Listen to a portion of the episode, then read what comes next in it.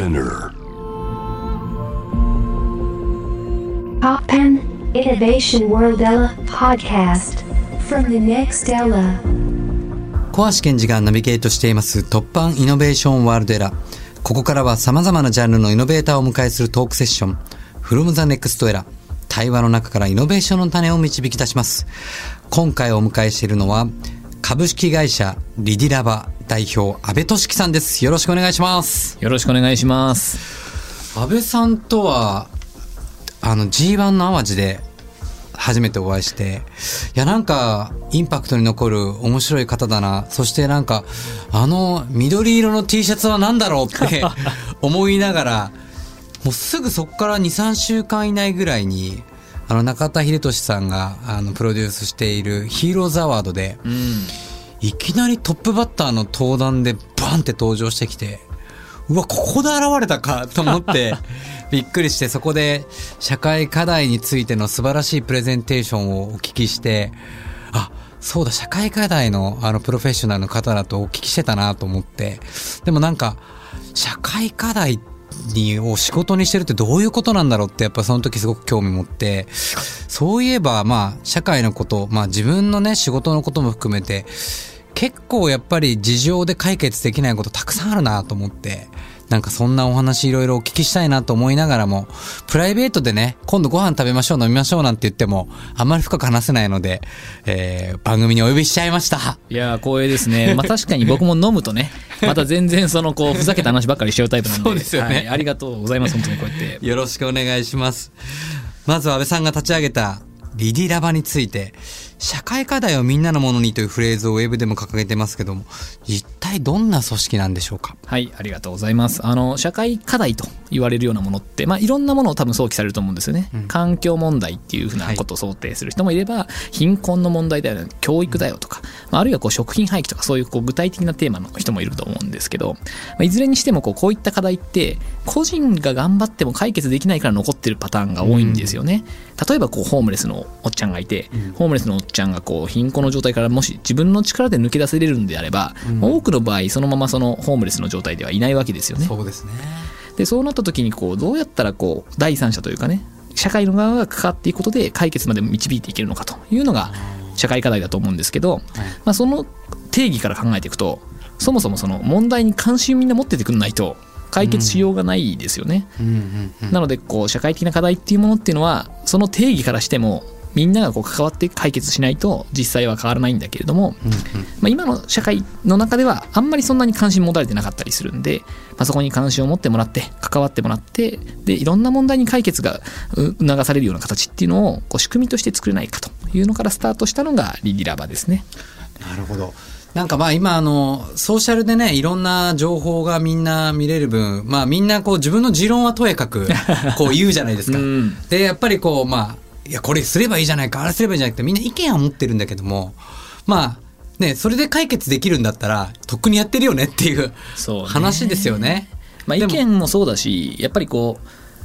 例えばこう意見だけで飯は食えないじゃないですか。ですよね。ままずはその本当に食事が必要だとか本当にこう医療的なサポートが必要な人に対してこうあるべきだっていう議論をすることにあんまり意味がなくて、まあ、やっぱりまずスタートは現場でこうまず必要なものを提供することだし。で少しステップを上げていくと、まあ、それを構造的に改革するためにはどんなことが必要ですかと。でそれに例えば法案とか事業とかそういうものが必要になってくることもあるんでそこにはこういろんな人のコメントっていうのはいるんですけどまずやっぱりこう現場の実態を見に行くっていう意味で言うと、まあ、コメントする前にまず一回現場に行ってみませんかというのが僕らの考え方ですね。いやもう非常にわかります。もう僕なんかも今こうねこう、まあ、以前も、まあ、オリンピックパラリンピック関わって万博やって、まあ、お国ごとのこう仕事とかやっていくと、まあ、どうしてもやっぱこう縦割り行政って言われてるような感じで、まあ、いろんなものがこう縦割りになって、まあ、皆さん一生懸命やってるんですけど事情でねいろんなことが進むわけですよ。だからこう結構こう歯がゆいでもなんか周りから見るとこんなの簡単じゃないかって言われるし自分も外から見てたらこうすればいいじゃんって言うんだけどこれどう解決していいか分かんないみたいなことがやっぱりあってでこれは別にそのことだけじゃなくていろんなことがあの社会にいっぱいこう、まあ、ある意味でこう隠されてるというかん。見えないようになってるんだっていうところを関心持たなければやっぱりそのままになって、いや、これはただ悪いものは悪い。で犯罪一つにしてもいじめ一つにしてもただ悪いものだけが悪いってされちゃうんだけども何かそれが起こるには何か他の理由があるんですけど関心持たないと悪いか悪くないかだけの話になっちゃってうん解決はされないわけですよね。そうですね、まあ、やっぱりこう問題が起きた状態のことはみんな詳しいんです実は。そうですよねでも問題が起こる理由とかその構造にはあんまり詳しくなくて、うんその背景まで考えていかないと結局その同じことが繰り返されてしまうと。なのでまああの現場を見てもらうしその現場を通して何が背景にあって何がその構造なのかと問題の起こしてしまう構造なのかっていうのを、まあ、一緒に考えていくっていうことを大事にしてますね。安倍さんはなぜこういう社会課題なを解決するっていうことに興味を持ち始めたんでしょうか？そうですね、まあ、今のモチベーションと必ず一致してるわけじゃないんですけど、まあ、やっぱりスタートは自分がこうまああのろくでもなかったと。そう 中学2年で家庭内暴力を起こしてしまってで、路上生活あそのお家にいられなくなったんですよね。で家を出て、まあ、路上生活したり親戚の家泊めてもらったりっていう時期が長くあって学校ももう小学校高学年ぐらいから人あの不登校みたいな感じだったんで、はいはいはい。行けてなくて。でまあそうするとどんどんどんどんこうつるんでいく仲間が悪いやつになってくるじゃないですか、うん。でそういう人たちとつるんでいくと、まあ、瞬間的に見るとやっぱそいつらめちゃくちゃ悪いわけですよね。うん。で周りの大人はねこうみんなそのおまあ、僕がそうやってつるんでたような非行少年少女たちっていうのをすごく批判するというかねクズとして扱うわけです、私も含めて、はい。でまあそれはその通りだと。今この瞬間で見ていくとやってることはろくでもないからねと、うん。でもこうこっち側サイドからするといやでも俺ら別に好き好んでこの地域この家このお学校この家庭とかそういうところで生まれたわけじゃないよと、勝手にその産み落としておいて何なんだよっていうのがそうやって、これ以外の道ないじゃん俺らにと。うん。いう感じもあったんですよね。はいはいはいはい。ってした時になんで今ある瞬間だけでスナップショットだけで見ていくんだと、はいもう少しそのこう背景も知ってくれよと。でできればその大人はそれに石投げるんじゃなくてその背景解決してくれないと。解決してくれよと。俺らうん。ずーっとこのまんまなのっていう感じはあって、まあ、そういうその社会とか大人とかに対する怒りみたいなのがもともとはやっぱスタートですしうん。まあ、今もあの部分的にはありますけどねそういうモチベーションって。そこからでも実際それを本当に自分が解決していこうっていうふうに、まあ、仕事にしていこうみたいな思ったっていうのは何かきっかけがあったんですか？ああまあ一つはやっぱこう僕が大学受かったのが大きいかもしれないですね。結構そのろくでなしだったところから多くの人にこういろんな助けとか期待をしてもらって大学に入ったんですよね。でなんか大学に入った時に、まあ、その入ったのが東京大学っていうこう非常にはい。頭のいい人がというか育ちもいいんですよねみんなが集まる場所だったんでこうすごい違和感があったと。大学の中でこう例えばノーブレス・オブリージュっていう言葉がはいそういう誠支配に使われるわけですよ。でこれはその高貴なる義務という形で能力があるとか恵まれた人間は社会に還元しなきゃいけないという話なんですよね。でこういう言葉ってこうなんかちょっと東大に入ったとっつぁん坊やたちにはこうちょっと響くじゃないですか、はいはいはい俺らエリートみたいな感じで,、うんでそれに目を輝かしてる同級生たちがいて、まあ、でも俺の、まあ、が困ってる時にそれ誰もその東大生とか東大卒のやつ助けてくんなかったなと思って。うんうんうんでこううんそういう意味で見ると本当にそんなノーブレス・オブリージュなんていうのが今この世の中に機能するほどこうノーブレスなやつっているのかと。なんか今この大学に入った瞬間ではそう思ってるかもしれないけどきっとこの同級生たちもいずれなんつうかなノーブレスな気持ちも薄れてくんじゃねえのかなというふうに思ったんですよね。でそれがこうなんないためにはやっぱ自分がその大学に入れたから変わるがその問題を変える側に回りたいなって思ったっていうのがあって。でだからその仕事になるとは正直思ってなかったんですよね。はいはい。だけどこうこのなんか現状を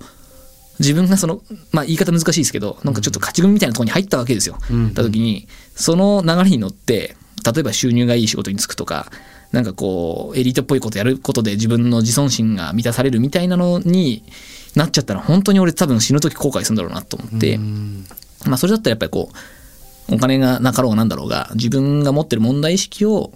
こう社会に問いかける側でいたい。でそれをするためにはまず自分がリスクを取って何かやらなきゃいけないっていう時にこう大学3年ぐらいの時にこのボランティアの団体としてリゲラバを立ち上げたっていう感じですね。ああもうじゃあ大学在学中に立ち上げた。そうなんですよ。でもはああの全然ビジネスモデルとかも何もなかったんで最初は。たただの活動です本当に。最初の頃になんかこう社会課題解決にこう挑んだなんかこう代表的なものってあるんですか？僕らねスタートはあのダムのツアーだったんですよね。はいで当時そのまだ民主党政権に変わる前ぐらいに始めて、でダムの問題を取り上げたんですけど、まあ、ダムってね、多分あの少し30代以上の人たちはこの民主党政権の時にコンクリートから人へっていうのを聞いてるはずなんですけど、はいはいはい。まさにその政権交代が起きた時にちょっと大きなトピックになったテーマなんですよね。でこれはそのそれこそコンクリートに何兆円何十兆円ってお金が毎年こう使われていてダムを作ってますと。だけど実はダムってすごくこう川の上の方にあるわけですよ。はいだから都会に住んでるとダムってあんま分かんないんですよね。わかんないですねうん実感値がないと。でも実はそれを作るために村が沈んだりとかして、多くのその人たちのその故郷も潰してるし、人生も潰してると。でもっと言うとその、ダムをこうそこに建てるために、こう当時の建設省とかですね今で国土交通省とかが、まあ、かなりひどい政治工作とかしてて、でそういうことしてるとこう同じ村に住むこう例えばカップルがこうダムのせいで引き裂かれる意図的にみたいなそういうのとかっていうのが本当に過去いっぱいあったんですよね。でたくさん人も死んでるんですよ。あのダムを一個作るために。なるほど。でこういうような問題なんだけど結局その恩恵を受けてる都会の人たちってあんま知らなかったりするんで、はい。まあ、そこの部分っていうのをこう知ってもらいたいなみたいなのからスタートしたんですよね。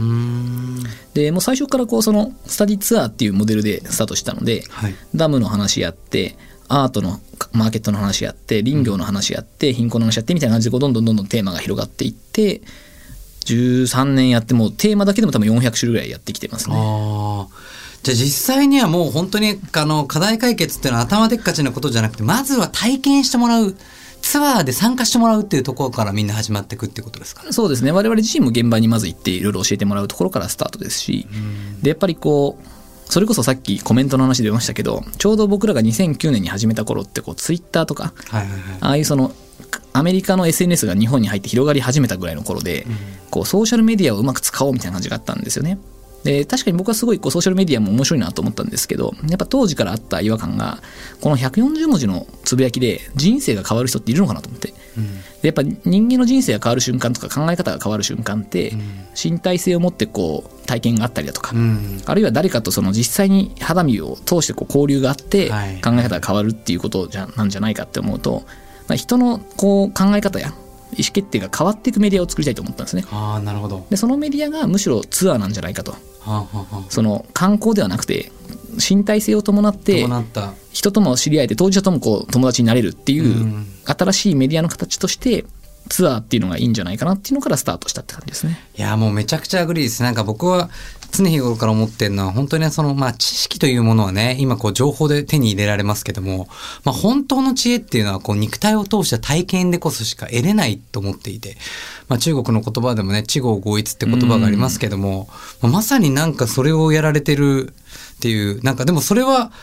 なんか今のプロセスを聞くとパッて出てきたものではなくてやっぱり体験を通してご自身がこの若い頃からいろいろこう、まあ、思うことがあった上で出てきたなんかプロセスの答えなのかなっていうふうに。うん。確かにそうかも。僕だから大学入ってすぐやってたのマグロ漁船乗ってたんですけど。え？そう。あの5年ぐらいね足掛け。夏はオーストラリア冬はギリシャでマグロの仕事してたそんですけど。れはまたな、なぜ？まあ、当時あのだからこう「まあ、ドラゴン桜」っていうはいはい。本を読んでええ。あの大学に入ったんですよね。はい。てかまあ周りがそれを勧めてくれてでドラゴン桜そうかまあ、ある意味で、まあ、お自分でご自身落ちこぼれっていうところからそうそう学年最下位から最下位からそう201人中201ですよ。そので漫画を見たことでやったろみたいな思ったわけですか、いや漫画というよりは周りのこのほクラスルームで僕の進路が話題になったんですよね。はい、であの一番の落ちこぼれがどこ行くんだと。大学付属校だったんで、はい。基本みんな行けるんですよ。あ行けるのは行けるんですね。で行けるのはずなのにホームルームで先生が、まあ、僕その学年最下位で出席日数が足らずしかも大、高1から高2高2から高3っていうの仮進級っつって、はいはい。し本当は進級できないけどしょうがないからみたいな形で上がってるんですよ。はいはい。なんで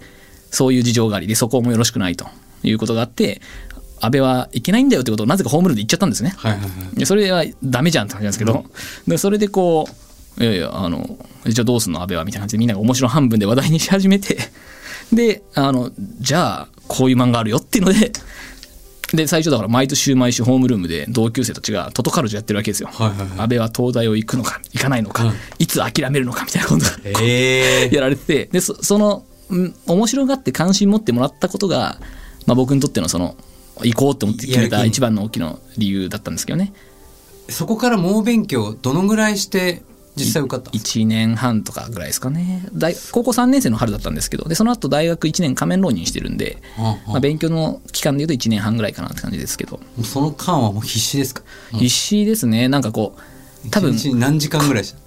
そのぼ僕みたいなモチベーションで東大行った人ってあんまりいないと思うんですよね、はいそのこう勉強が好きだからとか、なんかいい大学行きたいからっていうよりもやっぱその同級生が見てくれて認めてくれたというかその期待してくれてでそれに応えないとなんか自分の人生にはもう先がないように感じるから皆さんの期待つうか周りのやつらの期待に応えたいなっていう、それ一心でやってたっていうのがあるんであの結構必死でしたね。特に浪人した後の時とかはもうそのまあ、それこそ本当にもうダメならもうこう自分の人生がこの先ないかもしれないぐらいのこう排水の陣でこう行ったつもりでしたけど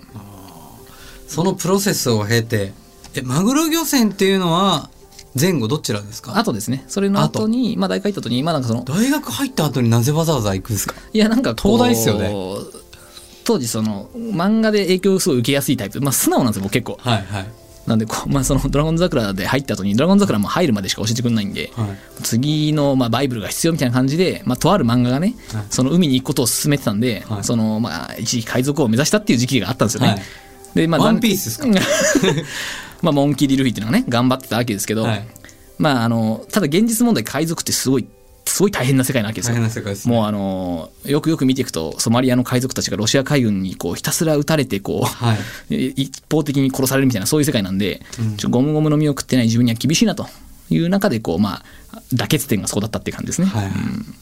でそれでマグロ漁船で体験してやっぱそういうプロセスを経た時にやっぱりそのツアー体験するってことが大切なことなんだっていうふうにお気づきになられたって感じなんですか？そうですね。結構やっぱり現場行って思ってたのは、まあ、それこそその、まあ、オーストラリアで船乗ってる時とかもその実態とかよく分かんないじゃないですか、はいはいで一緒に働いてる人はどんなやつとかって肌感ってやっぱこうなんていうのかなこうイメージはできるけど行かないと分かんないところがあって、その一緒に時間を共にして共同に作業をしてるっていう中でこうお互いの理解が深まったりとか、うんこう自分の、まあ、偏見とか認識に気づけるっていうのがいいなーって思ったんですよね。なんかこう社会課題を解決するっていうのは、まあもちろんこの社会にとってとても大切なことなんですけど、まあ先ほどの話もそうですけど、日本ってどうしてもこう、まあ表と裏側のいろんな事情があるわけじゃないですか。うんだから、まあ、一般的に見れば解決したいんし、した方がいいんですけど、うん一方でそれで恩恵を受けている人は解決してほしくない人もいるわけじゃないですか。うんうんうんうんそういう横やりみたいなものみたいな弊害になったことってないんですか？いやそれはいっぱいありますよね。ですよね。いや、先ほどのダムの話なんかも、いや一見すると、いや、それはそうだけど、いや、結構危険だな、みたいな匂いしちゃうんですよね、普通に考えると。まあそうね、まあ、危険なレベルまでっていうのはあんまりないですけど、横やりみたいなのはまあありますよねそれがその既得権があるからっていうパターンもあれば、その誰かにとってやっぱり信じてる大事な何かだったりするっていうことも多いわけですよね。どちらかっていうとなんかこれまでやってきた中だと大部分がその僕のサイドから見るとこれは違うように見えるんだけど向こうのサイドからはそれが正義で真実であり信念だったっていうことの方がすごく多いんで、それこそそういう時にはこう、まあ、極力僕はこうまず会いに行くと。それこそそのこうヘイトスピーチをしてるおじさんがいると、在特会の会長がいるとでまあ僕の感覚からするとやっぱ在特会のねやってたスタンスってダメだよねと。その、こう外国人にこう死ねとか言っちゃダメじゃないですかそんなの、うん。でまあその同じ人間なんだからって感じなんですけど。まあでもこう、まあ、向こうには向こうの正義があってね。あってでそれをこう、あんまりよく知らない中からこう外から石投げると、まあ、そのだんだんエスカレートするだけなんで、まあまず会いに行くと、でなんかこうまああネクタイ素敵ですねみたいな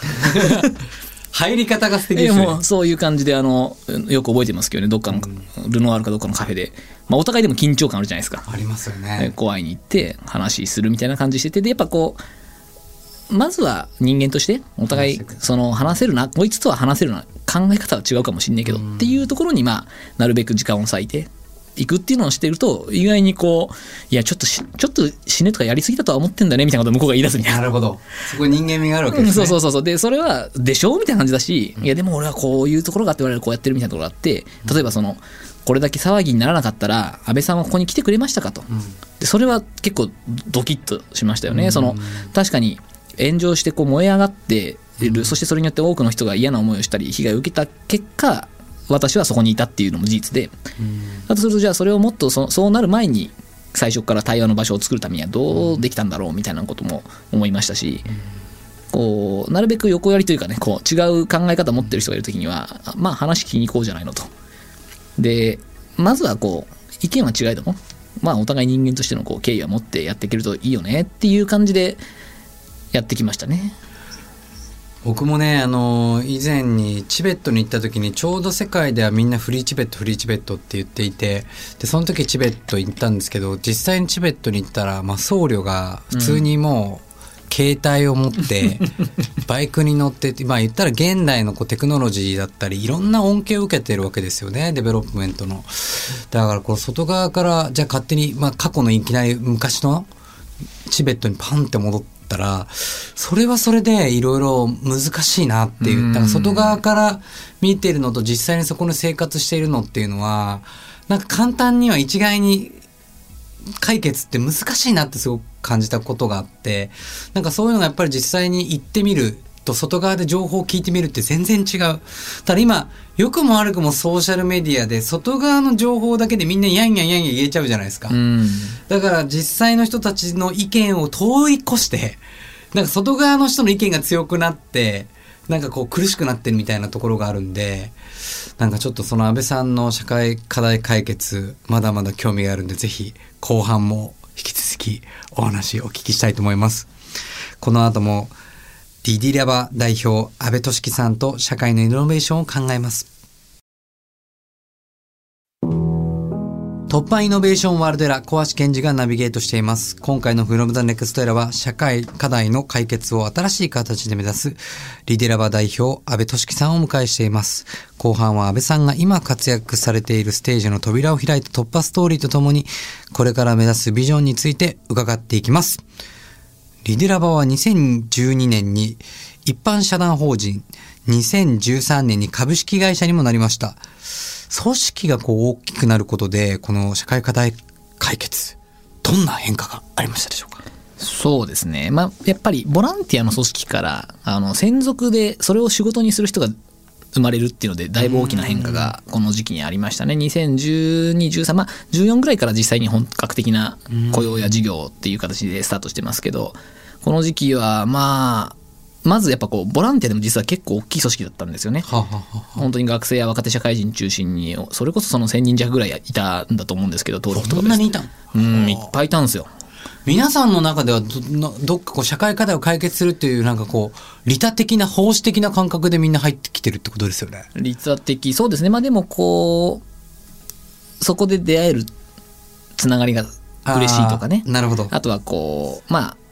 旅行自体が好きっていうパターンもいましたし、まあ、いろんなモチベーションがあったんだと思うんですけど、本当に多くの人に参加してもらって関わってもらって非営利で活動してたんですがあやっぱりこうやってることが社会問題ってもちろんその調査も高度になってくるし、うん。ツアーもその業法がいるんですね旅行業っていう。うん。なるほど。資格もちゃんと取らなきゃいけないし、はいでそのためにはこう大きなお資本もいるしっていう話とかも含めると、まあ、いろんな観点からこう専門性がどんどん必要になってきてしまっていたと。でその専門性をこう組織の中に貯めていくためにはちゃんと専属で雇用を生んでいかなきゃいけないってなって変換したっていうのはまあハレーションもありましたけど結構大きな変化でしたね。うーん。そうやってこう、まあ、ある意味で会社組織になっていくことで生まれていったこう、まあ、事業的なものっていうのはどういう領域があるんですか？あーまあ、僕らって今実は結構幅広にやってましてもともとのそのツアーの事業がありますと。でこれはツアーの事業の中にも2種類今ありまして片方がその中高生向けの修学旅行とか教育旅行と言われるような旅行の時に例えばディズニーランド行って劇団四季行ってみたい。なところにじゃあ劇団四季のところをちょっと社会問題に変えませんかみたいな。ほなんで3泊4日行ってると劇団四季行かずに社会問題行ったりとかディズニーランド行かずに社会問題行ったりとか竹下通り行かずに社会問題行ったりとか。で、ぜ全部やっちゃうとね楽しくなくなっちゃうから、まあちょっとだけお貸しください時間帯みたいな話なんですけど、うんうんうん。まあ、そういった形でこう中高生が気軽な形で社会問題を考えて自分の将来どんな仕事をして世の中を良くしていこうって思えるような機会を提供しているっていうようなこういう中高生向けの事業があってこの事業例えばちょうど去年末で2万人ぐらい延べ行ってるんですけど、あのそういうようなこう中高生に社会問題にふ触れてもらうような事業もあれば、まあ、あとは企業さんに同じように言ってもらう事業もありますと。でさらにはこう調査する調レギュラーバジャーナルっていう調査報道のメディアもあるし、あとはこう政策やそれを事業にして実際に解決していくっていう事業開発っていう部署もあってですねなるほど。結構幅広にいこの2014年に事業化してから広がってきて社会問題をこう見つけてきてうん。多くの人に知ったり体験してもらってでそれをその政策も含めて解決まで持っていくっていうのが随分とできるようになってきてですね、まあ、それこそその、おまあ、僕らが元の議論から入ってた話で言えばギガスクールみたいな政策とかも含めて結構大きなインパクトが出るものも最近は生まれてきてますね。興味深いの社会課題って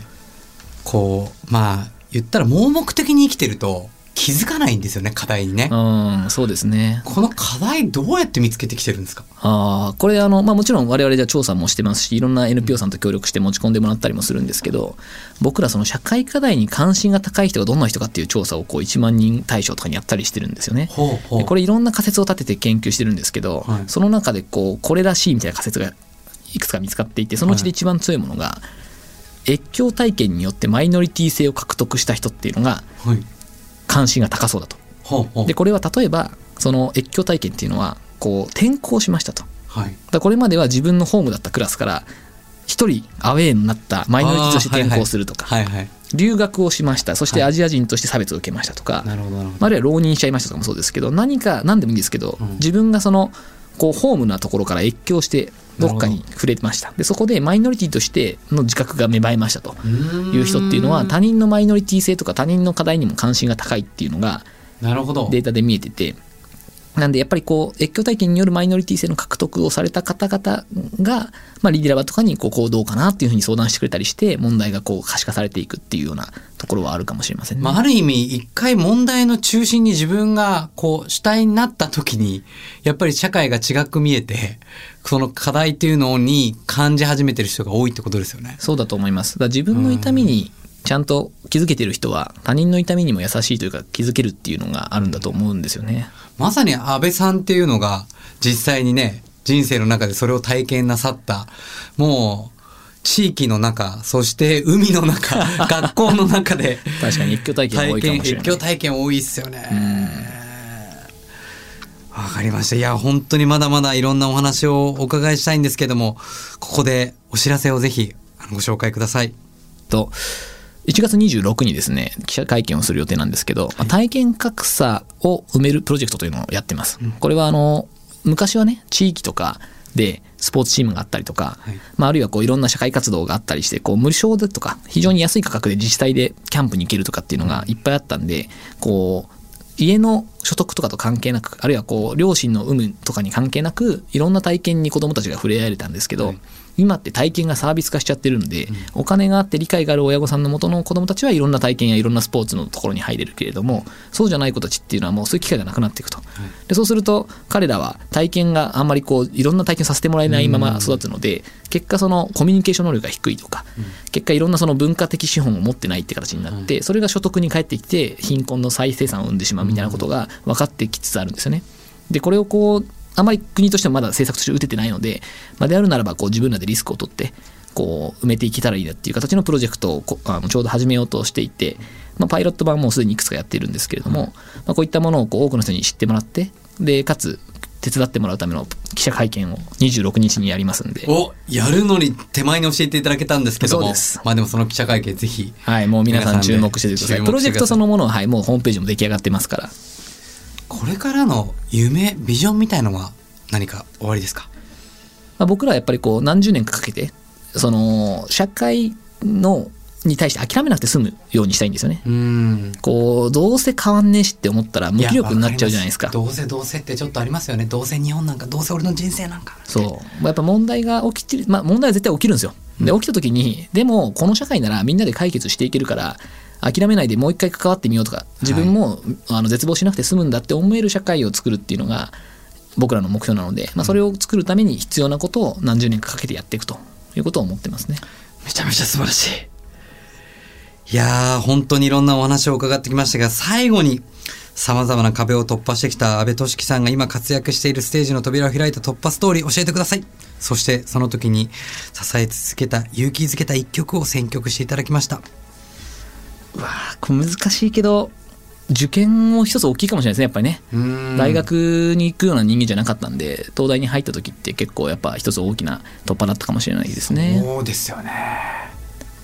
しかも音楽聴いてた確かにその頃。おどんな音楽を？ミスターチルドレンの蘇生かなあまさに自分のこの細胞が蘇生していくような、はいはい。確かそんな曲だったと思いますけど。やっぱね心が自分の中でこうよどんでいくと細胞もこうちょっと死んでいくけども生きるっていう努力をしていくと自分の細胞も蘇生していくうん。確かにイントロがすごい長いんですよ。でぼ僕はそれを聞いて朝起きて受験に向かった気がします。それを活力にしてなんかね、そう、こう、ああ、自分がやんなきゃって感じになるんですね。で毎日それを聞いて当時はね、勉強に励んでた励んでました。皆さん2023年の初めぜひそのじゃ曲を聴いて皆さんの中でも細胞を蘇生してみていかがでしょうか？from the next era 今回はリディラバ代表安倍俊樹さんをお迎えしました。ありがとうございました。ありがとうございました。